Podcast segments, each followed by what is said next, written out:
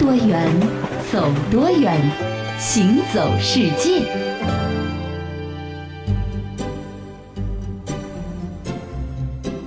行走世界，大家好，我是一轮。各位好，我是贾云。哎，咱们行走世界节目做了这么多期啊，去的国家呢也不少了。是啊，可是有一个问题呢，始终困扰着学识浅薄的我。嗯，所以今天呢，节目一开始的时候要拿它来考考贾老师。那我肯定难不倒。全世界截至目前一共有多少个国家？这个我知道，精确到个位数。精确到个位数没数过，但是两百多个肯定是。嗯，那在这两百多个国家里面啊，我们两个人能共同说出来的国家大概就三十个左右吧，二三十个。那不止，不止不止吗？一百多个能说，一百多个能说。没错，那这一百多个国家之外，还剩下那一百多个呢？那有一些国家实在是太小，有一些国家呢离我们太远啊，这就说不太清楚了。对，还有一些国家呢，我觉得就光听它这个国名吧，嗯，你就会觉得跟你没什么关系。哎，对，就搞不清楚这国名是怎么来的 啊。比如说我们今天第一站要来讲的这个国家，它这个国名很有特色，嗯，就感觉这个国家应该是群山环绕，就建立在山上的。哦，你跟我说说，我说不定知道。黑山，黑山，嗯，黑山在哪儿啊？黑山是在巴尔干半岛上，哦，这个地方我熟。嗯，呃，以前教历史的时候说过，巴尔干半岛是兵家必争之地，对对对对，哎，是一个火药桶啊，是这样的一个来历。对，那这个黑山呢，对于我们很多听众来说就没怎么听过，我也没怎么听过啊。但是啊，它却是很多的欧美明星啊，或者说王室贵族啊，特别爱去的一个，可以说是很私密的度假胜地。哎，它呢，其实离意大利挺近的，嗯，所以也就拥有着亚德里亚海的那种无与伦比的美景。嗯嗯，那同时呢，又因为有着欧洲的最深峡谷。导致那里也是名山秀水，风景一级棒，对不对？那很多名人为什么喜欢去黑山呢？主要啊，可能是因为黑山人的这个性格哦。黑山人的这个老祖宗啊，大多呢都是那种骁勇善战的勇士，嗯嗯啊，他们是勇士的后代，哎，所以就导致了他们的整个民族的个性，对于什么权力啊或者财富啊，追求的并不是特别的厉害哦。所以明星啊、名流啊、王室去，他们也就觉得啊，你也就是个普通人嘛，是就没有这种什么追星粉丝团，就是有情怀的一个民。对对吧？所以名人在那个地方呢，就能够享受到那种不被关注的感觉。哦，那咱们普通人不被关注，你内心会空虚。是，名人就要不被关注，就要没有狗仔。原来是这个意思啊。对，不过呀。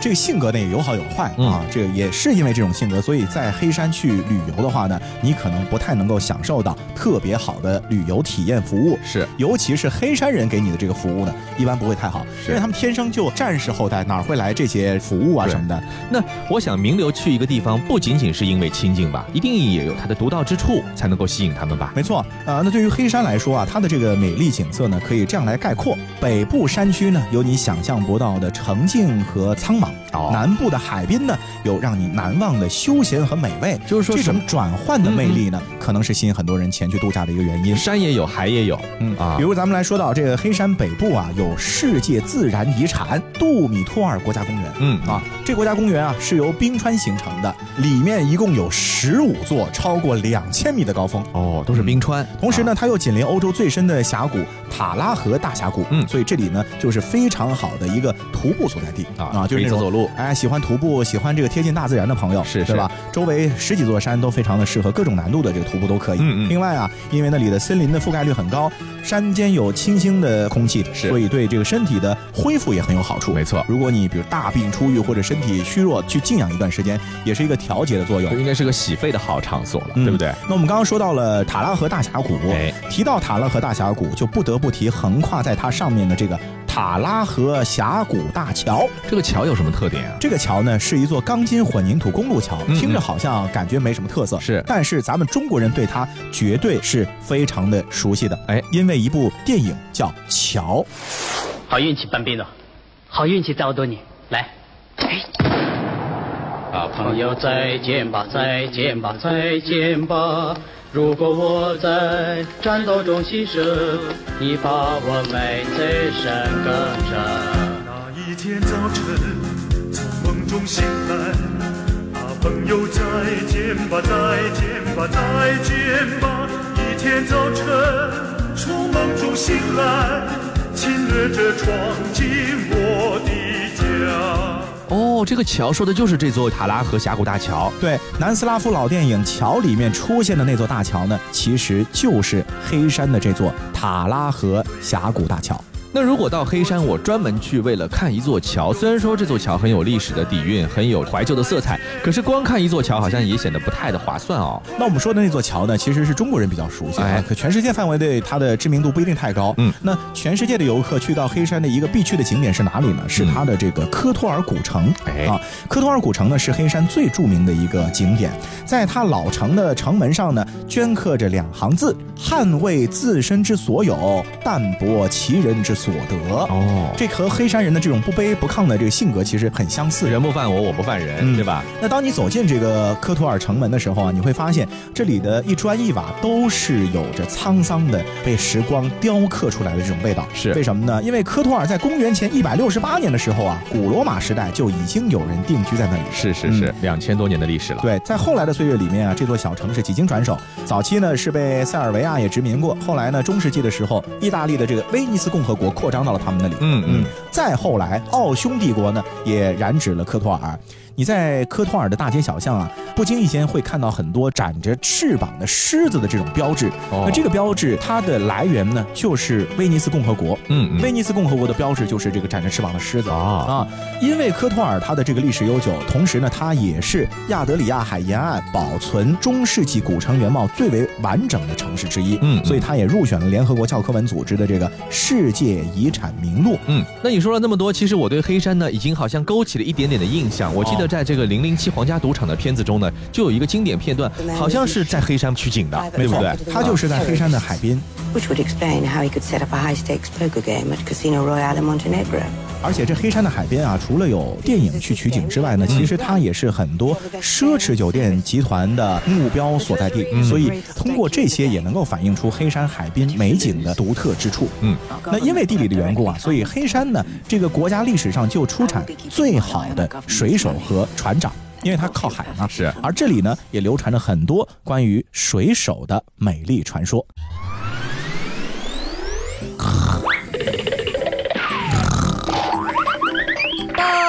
报告船长，我们终于捕到大鱼了，好沉好沉的，乌漆麻黑的，拉都拉不上来呢。啊，你没看错吧？我们这条船可是向来以抓不到任何东西的垫背之王而闻名，整个黑山的。这今天，我我看看啊，哎，太阳也没从西边出来，居然给你们抓到大鱼了。船长，我发誓绝对没有看错，真的是一条全身黑色的大鱼啊！哦，那快快快，领我去看看究竟怎么回事儿！哎呀，真是老天显灵，这下我们家的房贷、船贷、衣服带、鞋带，哎，都有着落了。哎呦，不用跳海了，不用跳海了！啊，老天保佑，老天保佑，老天保佑！嘿咋，嘿咋，嘿咋，快快快快，给我捞上来看看，什么鱼啊？这么笨，居然钻到我们的网里来了？咦，这鱼怎么是正方形的呢？哎，等一下，这哪是什么鱼嘛？这明明就是块石碑嘛！来人呐！把那个欺骗我感情的二货扔下船去喂鱼去！哎，船船船船长莫急啊，这来者都是缘，既来之则安之嘛。哎，你看这石碑上好像雕着什么花纹，万一是古董，那可比鱼值钱哎。嗯嗯，这说的也有道理，那就咱们先看看吧啊，你一会儿再扔。不过我可丑话说前面啊，这捞上来的要不是古董，你就自个儿跳吧，我也不派人扔你了，好吗？做人嘛，最重要的就是识趣啊。当石碑被完全打捞上船后，船长仔细一看，石碑上刻着的是一位女子的雕像，她是那么的圣洁，那么的美丽。船长，这是神明显灵了，神明保佑，神明保佑，神明保佑！船长一看是神明显灵，于是不敢造次，便命人再次将石碑沉入水底。之后，船员们只要经过此处，便会将石块置入大海，以示对神明的恭敬之心。日久天长，在此处堆成了一座人工岛，此岛便成为了圣母岩。圣母岩呢，其实就是黑山的一个在海滨啊比较著名的一个景点嘛。是。那当然，我们刚刚这个故事其实只是一个传说啊，究竟是不是这么回事呢？各位自己来判断，好不好？好。哎，前面说到的这个黑山呢，大家可能还多多少少了解那么一点点吧。名字听说过，对对。这世界上还有一些国家呀，就光它的国名，你压根连记都记不住啊。比如说，我们来说一个哈，列支敦士登。列士敦士登，哎，你看你就就说不清楚。列列支敦士敦士登，哎呦，像绕口令一样的。这个国家呀，我估计是最袖珍的几个国家之一了。嗯，它国土面积多少呢？一百六十点四平方公里，这不小嘞，很小啊。你们家一个房子两百平方米已经很大了吧？那人家是一个国家好吗？那么相当于北京的百分之一的面积。北京的百分之一呀，对，那是够小的。啊，虽然说和其他的欧洲国家相比啊，这列支敦士登的知名度呢确实不太高。嗯，啊，你如果不是看着这五个字来念，你很多人都念不清楚。我看着也念不清楚，但是你千万别小瞧这国家。那为什么呀？这国家可是以阿尔卑斯山的美丽风光、世界顶级的生活水准而著称的富裕之国。这富裕你也不能随口说啊，你也得告诉我它到底富到什么程度。对，咱们来摆事实，好吧？列支敦士登当地的人均月收入超过了五千美金，你算一下，五千美金就是人均三万块钱一个月。对，在列支敦士登啊，哪怕他的最低收入者的月收入也要超过三千美金。我掐指一算，三千美金，两万人民币。对啊，有人均 GDP 啊，这列支敦士登是远超咱们印象中的富裕之国瑞士。哎呦，瑞士还排不上他呢。嗯啊，和欧洲第一经济强国德国相比啊，列支敦士登的 GDP 是德国的两倍。哦，厉害的，人均 GDP 是的啊。嗯，外人可能无法想象，就这样的一个高度发达繁荣的经济规模啊，是由不到四万人打拼出来。我觉得你肯定在瞎说一轮，这数字肯定没看清楚。后面还有更让你不相信的，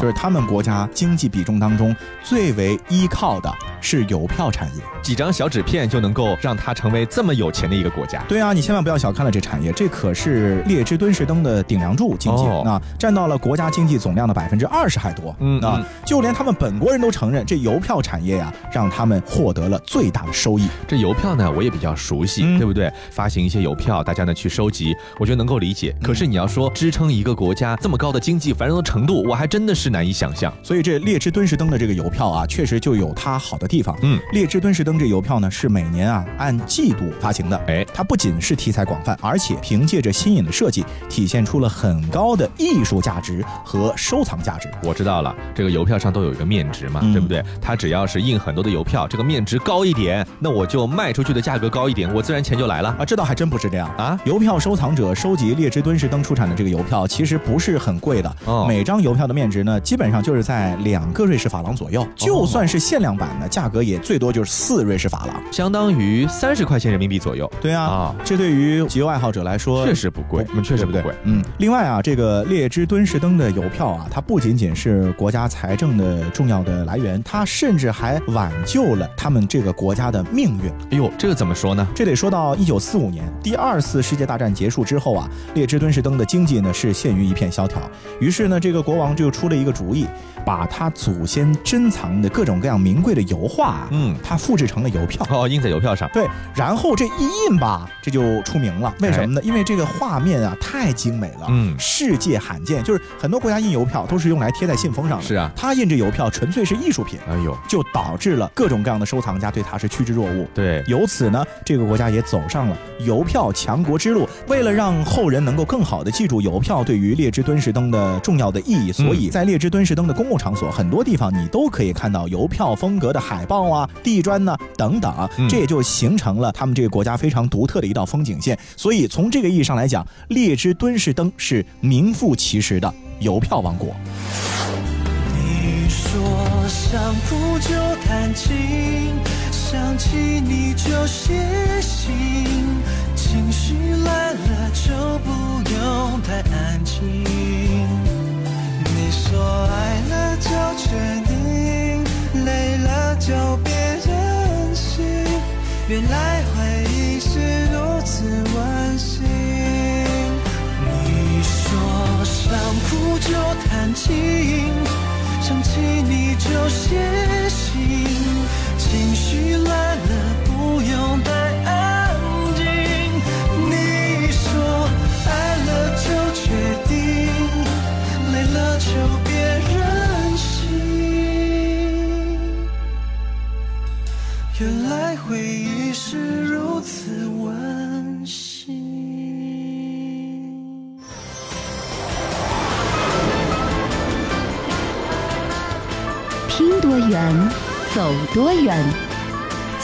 走世界。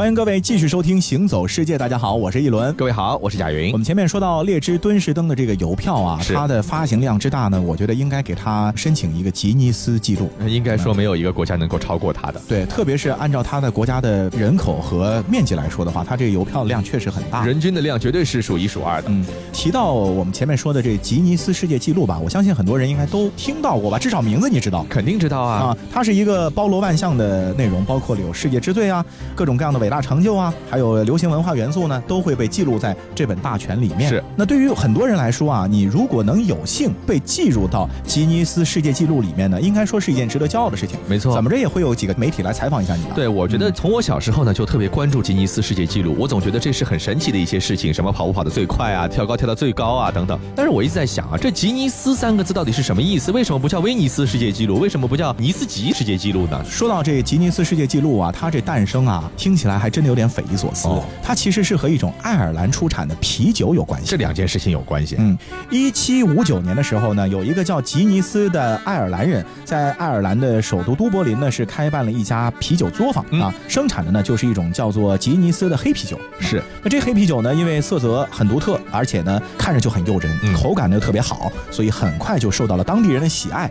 之后啊，经过了几代人的努力，吉尼斯啤酒最终行销到了世界一百多个国家和地区。吉尼斯这三个字也深深地印在了很多人的脑海当中。是，刚才说到了是这个啤酒的诞生啊，那么它和这个所谓的世界纪录又有什么联系啊？这得说到上世纪五十年代的时候了啊，一九五几年的时候，嗯，当时吉尼斯啤酒厂的总经理休比夫爵士呢，正在爱尔兰呢参加一个狩猎聚会哦啊。这狩猎聚会嘛，大家就是打各种各样的鸟啊，或者动物之类的，对吧？对，在没有命中一只鸟之后啊，这个比弗爵士呢，随口抱怨了一句说：“啊，这应该是世界上飞得最快的鸟，不然凭我这个狩猎技术，怎么打不到它呢？”夸自己呢？啊，结果他同伴啊是一个比较顶真的人啊，就说说你说错了，这鸟还真不是世界上飞得最快的鸟哦啊，飞得最快的鸟应该是那一种鸟。嗯，然后他们两个人就因为这件事情吵起来，都要面子，就吵起来了。是，然后这个比弗爵士吧，还是一个比较严谨的人啊，对，他就去找各种各样的资料，到底谁飞得快？对他想拿到一个。证据证明他的观点是对的吗？结果查来查去，他发现没有一种书能够准确的说出关于鸟的速度的这样的一种，就是谁都说服不了谁。其实因为没有一个科学的记载，对吧？所以这个休比夫爵士就意识到了，人们在酒吧里面或者是日常生活当中啊，也常常会遇到这样的问题，对不对啊？那如果说有一本书能够为这些争论提供答案的话呢？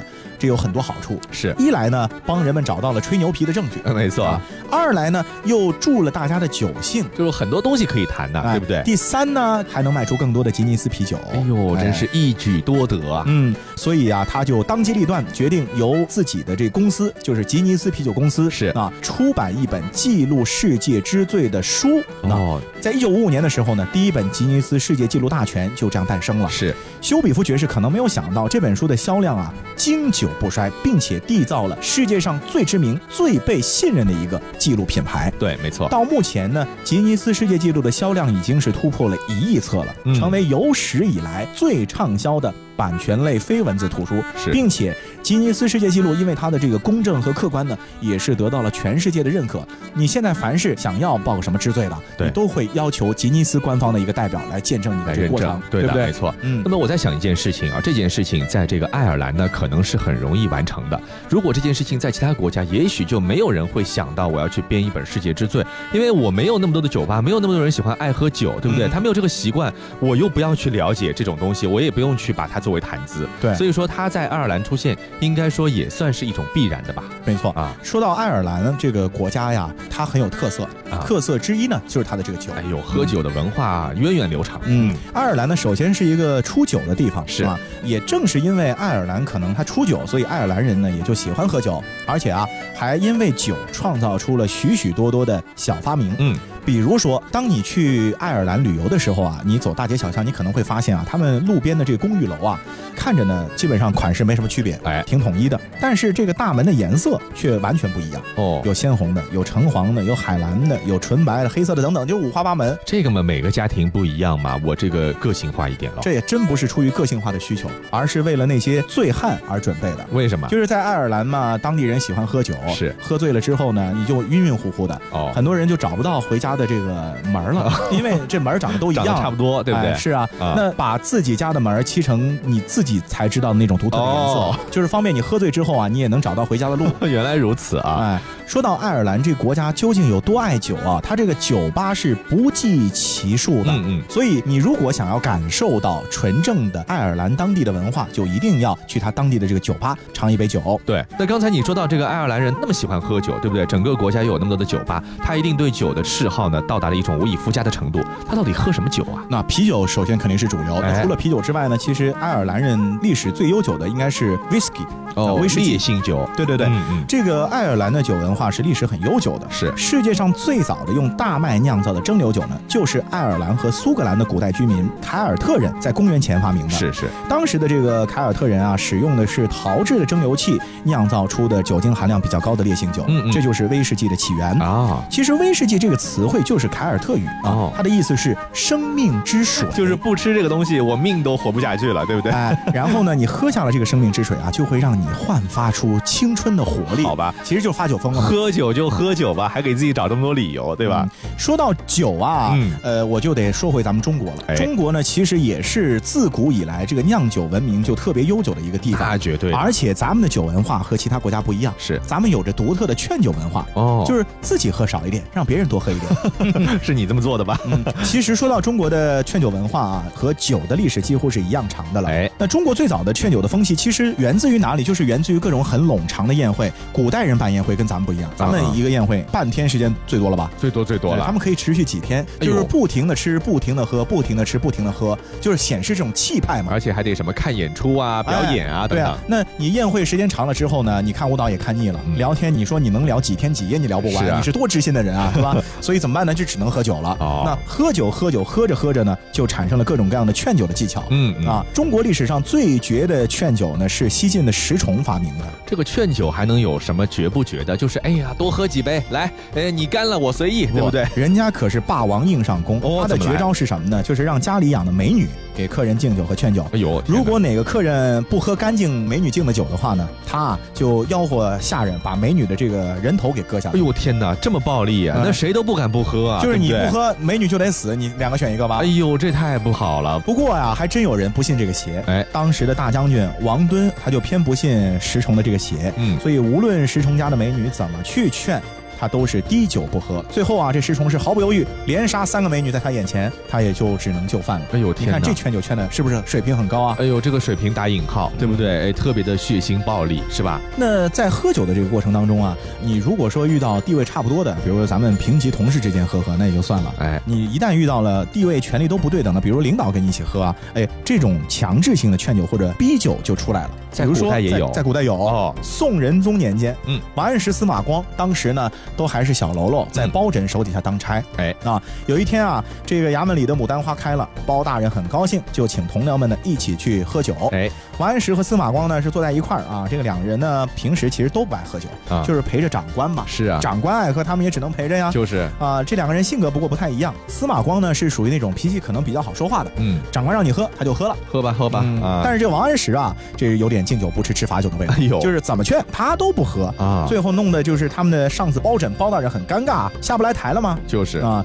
那包大人为什么不高兴呢？咱们来揣测一下他的嗯心理台词。是哎其实呢，主要是因为啊，王安石作为他的下属啊，公然违抗自己的命令。没面子了。虽然这不是公事，但其实也是一种公事。对呀、对吧你也没有说权利说硬逼着人家喝酒，但是你不喝吧，你说我一个做上司的，我脸往哪儿搁啊？嗯，对吧？，对，所以啊，王安石违反的其实是大家普遍遵守的职场潜规则。嗯。后来的事情，那就后来看历史的。对啊，我在觉得吧，这个刚才一轮说到了当时的职场潜规则，其实，在现在很多的职场潜规则中也有这一条，对不对？嗯上司给你敬酒，你哪有不喝的道理呀、对但是我觉得在这样的风气之下吧，劝酒文化所流传到现在的一些东西呢，其实我可以算作是一种糟粕了。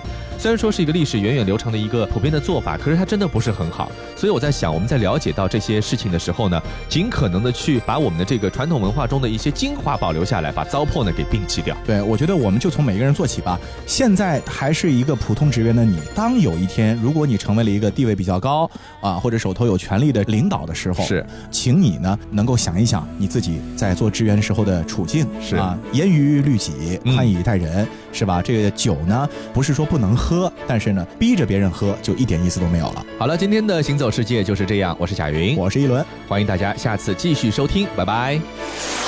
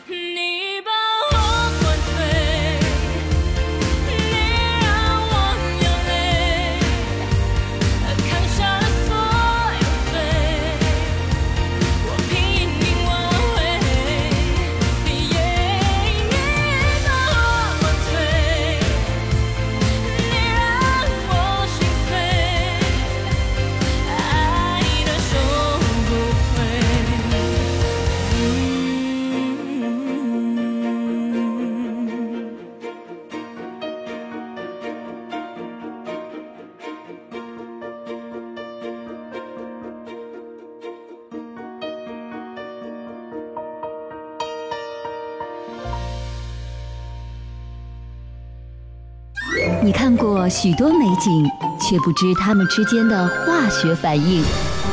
听威斯敏斯特的钟，英国王室爱喝的奇能红茶来自中国，爱吃辣的四川人遇见咖喱天堂的印度老兄，印度洋的鲸鱼在嬉戏，穿越蓝色海洋，海洋上的铁路并非只存在于宫崎骏的异想世界。听多远，走多远，行走世界。